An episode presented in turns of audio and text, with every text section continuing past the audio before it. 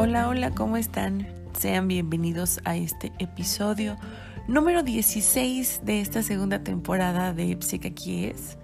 Me da muchísimo gusto estar con ustedes y que ustedes me acompañen en este cierre de temporada.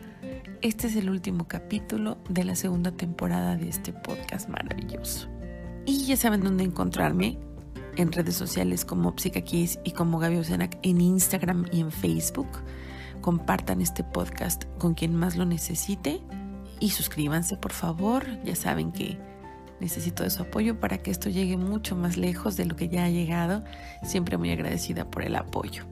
Bueno, el tema de hoy es un tema muy interesante, es un tema eh, que está precisamente muy ad hoc a esta temporada de sembrinas. Entonces seguramente ustedes son de esas personas que no les gusta tanto la Navidad, porque son épocas que para muchos son complicadas, para otros no tanto, pero hay algo que se llama depresión navideña y de eso vamos a hablar en este episodio, de esta depresión navideña oficialmente reconocida en los libros como el trastorno afectivo estacional.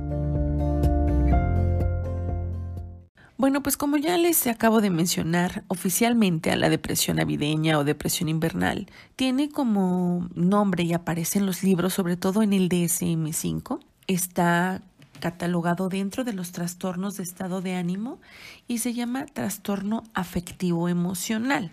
Y este trastorno afectivo emocional aparece durante el otoño o el invierno y disminuye en la primavera o a veces en verano, dependiendo, porque también puede suceder que este trastorno afectivo estacional aparezca sobre todo en aniversarios luctuosos o cuando hayan sucedido eventos que nos hayan marcado en nuestra vida, entonces también puede aparecer en este tipo de, de circunstancias. Y entonces, enfocándonos nuevamente en esta época, pues esta depresión invernal o navideña, las personas quienes lo padecen, puede aparecer de manera repetida casi en el mismo periodo del año. Y estos periodos estacionales han sido los únicos que se han presentado al menos durante dos años previos. Es decir, para que tú estés diagnosticado con este trastorno tienes que haber presentado estos síntomas durante una época determinada durante dos años. También puede suceder que las personas que han perdido a un ser querido en estas fechas puedan sentir una emoción mucho más intensa. Hace ratito les decía yo de los aniversarios luctuosos.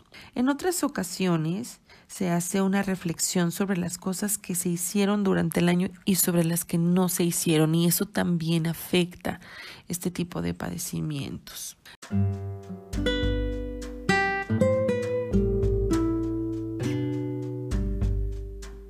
Los síntomas de este trastorno afectivo estacional son muy parecidos a los de la depresión. Tristeza profunda, una perspectiva sombría de las cosas, sentimientos de desesperanza, pesimismo, irritación, pérdida del interés ante las actividades que antes solían disfrutar, poca energía, dificultad para dormir o duermen demasiado.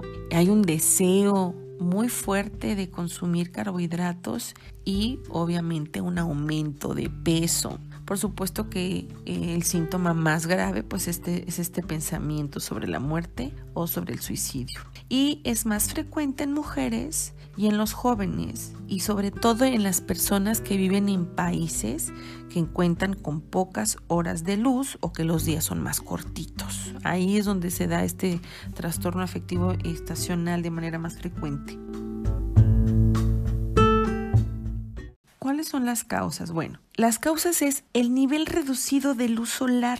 Recuerden que en otoño, en invierno, los días son más cortitos y la luz disminuye un poco. Y entonces eso afecta directamente en el cerebro. Hay una reducción de serotonina, que es un neurotransmisor que nos ayuda a sentirnos muy bien. Entonces, al reducir la serotonina, puede también aparecer los síntomas depresivos y también altera la producción de la melatonina y esto puede alterar los patrones de sueño, es decir, podemos dormir más o menos dependiendo porque precisamente se desequilibra y afecta directamente al estado de ánimo. Existen factores de riesgo para padecer esta depresión invernal y por ejemplo son los antecedentes familiares, sobre todo cuando existen familiares que han padecido depresión o que hay antecedentes de depresión en familiares directos, haber padecido un episodio depresivo mayor o tener o estar diagnosticado con bipolaridad. Obviamente en los países con poca luz, insisto y repito, es donde también es un factor de riesgo, ¿no? Estar en un lugar donde exista poca luz. Si tu casa, por ejemplo, es muy oscura, probablemente sea un factor de riesgo. Las consecuencias de no tratar o de estar ignorando, evadiendo este tipo de sintomatología, como de que, bueno, ya sé que a mí me da esta fecha, pero ya sé que se me va a quitar y no, no lo tratamos, bueno, ¿en qué afecta? Afecta en que hay un retraimiento social, es decir, como que no quiero ver a nadie, no tengo ganas de, de convivir con nadie, no me siento bien y entonces me empiezo a aislar. Y esto directamente también puede estar afectando en la escuela o en el trabajo, en tu desempeño laboral y académico. Y por lo tanto puede ser que también abuses quizá un poco de las sustancias, ¿no? Puede hacer que bebas más, que bebas más café, que estés fumando más, en fin, hay que estar atentos a este tipo de conductas. Y obviamente a la larga pues vas a desarrollar condiciones de salud mental como trastornos de estado de ánimo o trastornos alimenticios. Y por supuesto tener pensamientos recurrentes sobre la muerte o deseos de suicidarse. Hay que estar atento a las consecuencias. Tenemos que estar muy atento a este tipo de cosas porque si ya está sucediendo, si lo estás sintiendo, si esas conductas ya están pasando en tu vida, hay que estar muy atento para dar un tratamiento oportuno.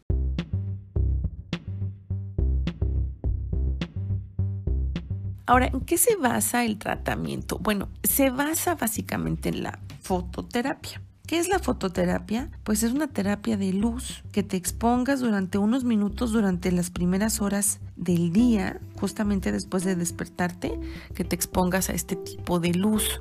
Obviamente nosotros vivimos en un país donde afortunadamente todo el año tenemos luz solar, aunque los días a veces estén nublados o lluviosos, pero sabemos que atrás de esas nubes está, está el sol. Entonces, ¿cuál sería, digamos, parte del tratamiento de esta depresión invernal? Bueno, sería exponerte precisamente al sol durante las primeras horas del día. En cuanto al tratamiento farmacológico, bueno, esto sí suele pasar sobre todo cuando la sintomatología ya es muy grave, cuando ya eh, tú reconoces que definitivamente si necesitas un fármaco para sentirte mejor, bueno, pues es un momento quizá de pedir ayuda. Y quienes lo recetan, bueno, ya saben, psiquiatra o médico general. Aguas con los médicos generales.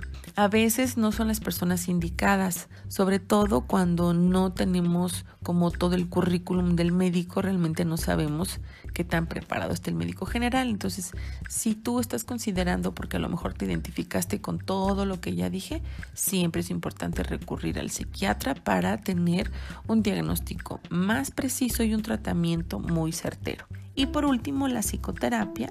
Ya saben que en psicoterapia la corriente que más se ha utilizado en los últimos años es la terapia cognitivo-conductual. ¿Por qué? Porque es la terapia que se ha podido medir. Sobre todo porque sí se busca que se tenga un cambio en el comportamiento. Entonces, basándonos en la terapia cognitivo-conductual, lo ideal sería identificar y cambiar los comportamientos y perspectivas negativas. Acuérdense que podemos tener ideas de que todo está triste el día está triste, nada está bien, no me siento bien, me siento muy frustrado. Entonces, eh, poder modificar esos pensamientos ayuda mucho. También dentro de esta terapia se pueden aprender las formas más saludables de afrontar los trastornos afectivos y estacionales, especialmente para reducir la conducta de evasión y programar algunas actividades. El problema de esta depresión invernal, pues es que solemos evadirla, solemos no enfrentarla porque sabemos que, que va a pasar, que solamente son unos días o unos meses y que esto va a pasar. El problema insisto en que si no lo tomamos con seriedad, pues sí se puede prolongar el tiempo en el cual nos sentimos muy tristes. Entonces tenemos que estar conscientes de cómo vamos cambiando nuestro estado de ánimo. Parte de la técnica también, tratamiento psicoterapéutico, pues es aprender a controlar el estrés. Siempre el estrés, ya saben que hay que tenerlo bajo control, muy bien dominado, bajos niveles de estrés para que esto funcione bien y no afecte nuestro desarrollo laboral, personal, familiar, etc. Algunas otras técnicas que pueden ayudar a mejorar el estado de ánimo, pues son las técnicas de relajación de mindfulness, por ejemplo, la meditación guiada, eh, la musicoterapia, la yoga, tai chi, todas aquellas terapias alternativas que te hagan sentir mejor pueden ser un complemento de la fototerapia, tratamiento farmacológico y psicoterapia. No sustituyen, estas terapias no sustituyen las anteriores. Entonces hay que estar muy atento. Son auxiliares, son complementos a las terapias que sí tienen que estar de cajón en este tratamiento. Por favor, entonces tómalo en cuenta, no sustituir sino complementar.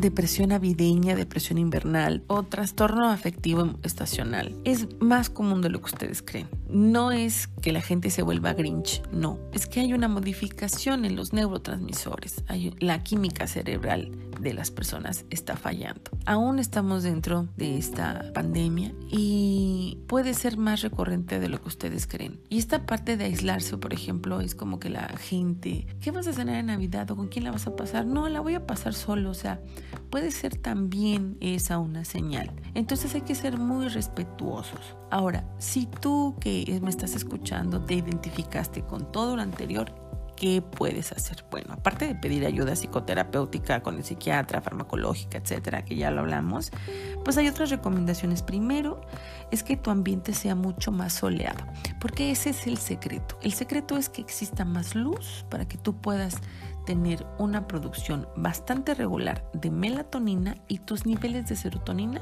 no se desplomen. Entonces, si tú estás en una casa muy oscura, trata de alimentarla con luz. Abre tus cortinas, abre tus persianas, haz que el ambiente sea mucho más luminoso. Salte a tomar el sol por las mañanitas, así, ¿no? Cinco minutitos. Eh, si te puedes salir a caminar en la mañana, pues mucho mejor, aunque el día esté nublado, aunque el día esté frío. Pero siempre es importante que el cerebro reciba una cantidad de luz natural importante. Eso también es muy bueno. Y ya saben, las recomendaciones que siempre, siempre nos dan en cuestión de ansiedad y depresión. Tenemos que hacer ejercicio y tenemos que tratar de alimentarnos adecuadamente. Siempre los alimentos van a ser lo mejor para poder regular y complementar estos tratamientos que lo único que buscan es mejorar nuestra salud mental.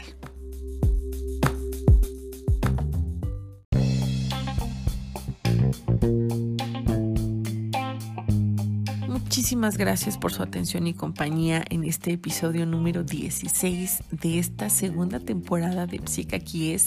Cierre de temporada con este episodio maravilloso, con el espíritu navideño por todos lados, con las luces, sí, con este pequeño trastorno afectivo estacional, pero pues ya con lo anterior quizá puedan apoyarse en algo para poderlo tratar de manera oportuna muy emocionada y muy feliz de los resultados de este podcast. La verdad es que sí, no esperaba que fuera una respuesta tan bonita y tan internacional y las personas que me escuchan en otros países, se los agradezco infinitamente.